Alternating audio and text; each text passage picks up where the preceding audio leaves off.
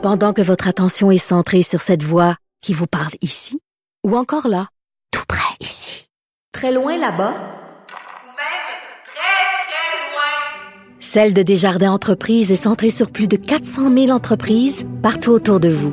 Depuis plus de 120 ans, nos équipes dédiées accompagnent les entrepreneurs d'ici à chaque étape pour qu'ils puissent rester centrés sur ce qui compte, la croissance de leur entreprise.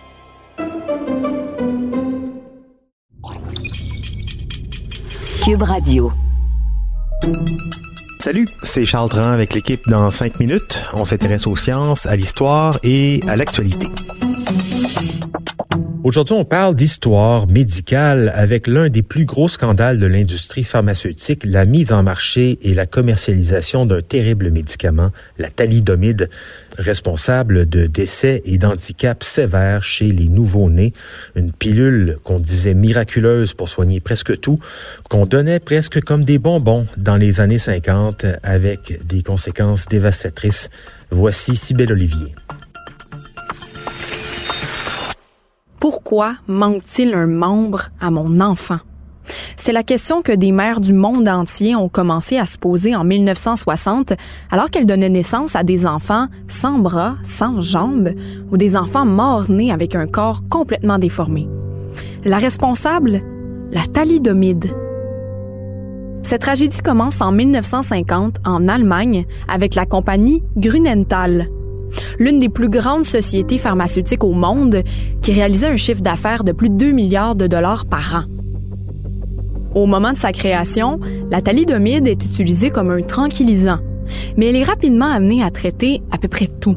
Le rhume, la grippe, les nausées matinales les femmes enceintes, les maux de tête. En juillet 1956, la thalidomide peut être vendue sans ordonnance. Partout dans le monde, on est attiré par ce médicament presque miraculeux. Et à ce moment, 14 sociétés pharmaceutiques commercialisent la thalidomide dans 46 pays sous au moins 37 noms commerciaux différents. Bref, tout le monde en prenait partout. Et sa carte de vente? La sécurité. Même en ingérant un pot complet, impossible de se suicider avec la thalidomide, disait-on. Et la compagnie affirmait même que les femmes enceintes pouvaient en prendre, qu'elles ne risquaient rien. Mais le jour de Noël, en 1956, en Allemagne, une petite fille naît sans oreille. Elle sera la première victime répertoriée de la thalidomide. Mais à l'époque, ça n'a pas tout de suite été lié aux médicaments. Alors, des millions de capsules continuent d'être vendues partout et consommées par des femmes enceintes. Au Canada, c'est vers la fin 1959 que le médicament fait son entrée sur nos tablettes, d'abord sous forme d'échantillons avant d'être officiellement autorisé en 1961. Le laxisme des lois canadiennes de l'époque a d'abord permis à la firme américaine Richardson Merrill, sans aucune autorisation ni vérification de la part des autorités canadiennes, de distribuer des échantillons. Parallèlement, le même scénario se déroule aux États-Unis. Mais c'est une Canadienne qui aura permis à nos voisins du Sud d'éviter une grande tragédie. Son nom, France Kelsey. A stubborn stickler of a medical officer in the Food and Drug Administration, Dr. Francis Kelsey. Diplômée de McGill, la pharmacologue et médecin qui travaillait alors à la Food and Drug Administration a empêché que le médicament soit mis en marché chez eux. Parce que lorsqu'elle a analysé le produit, elle a observé un sévère manque de rigueur dans les recherches sur les effets de la thalidomide. Elle a refusé, malgré la pression, que le médicament se fasse approuver. Is there uh, no international clearinghouse for reports on new drugs? Uh, no, there's no such uh, uh, system in use at present. Would it be useful? Oh, certainly, certainly. Alors c'est grâce à la docteure Kelsey que la thalidomide n'aura fait que 17 victimes reconnues aux États-Unis. Au Canada, le médicament a ravagé la vie de plus d'une centaine d'enfants, dont plusieurs qui en souffrent encore aujourd'hui.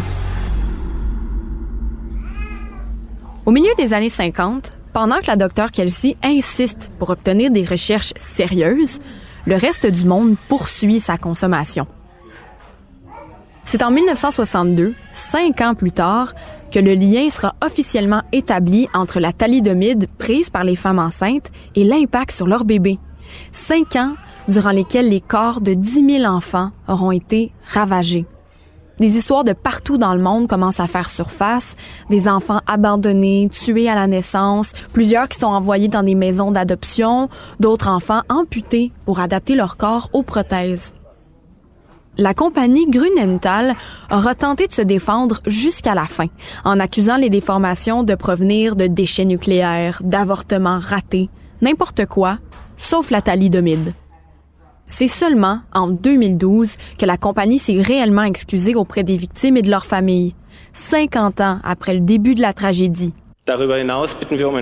Nous demandons pardon de ne pas avoir trouvé les mots pour nous adresser à vous en tant qu'être humain pendant 50 ans et d'être restés silencieux. Nous en sommes profondément désolés. Mais non, la thalidomide n'est pas disparue.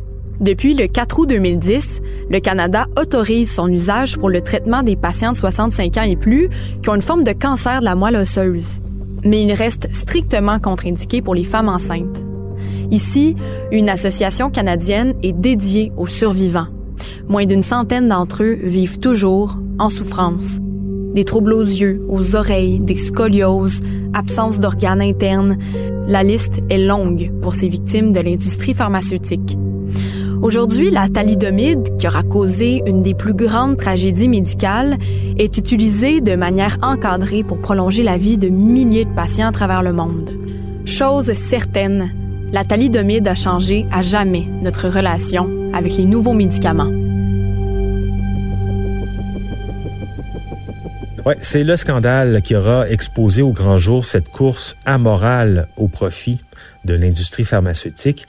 Et ça n'a pas malheureusement réglé le problème. Loin de là, on en voit d'autres exemples très régulièrement dans l'actualité.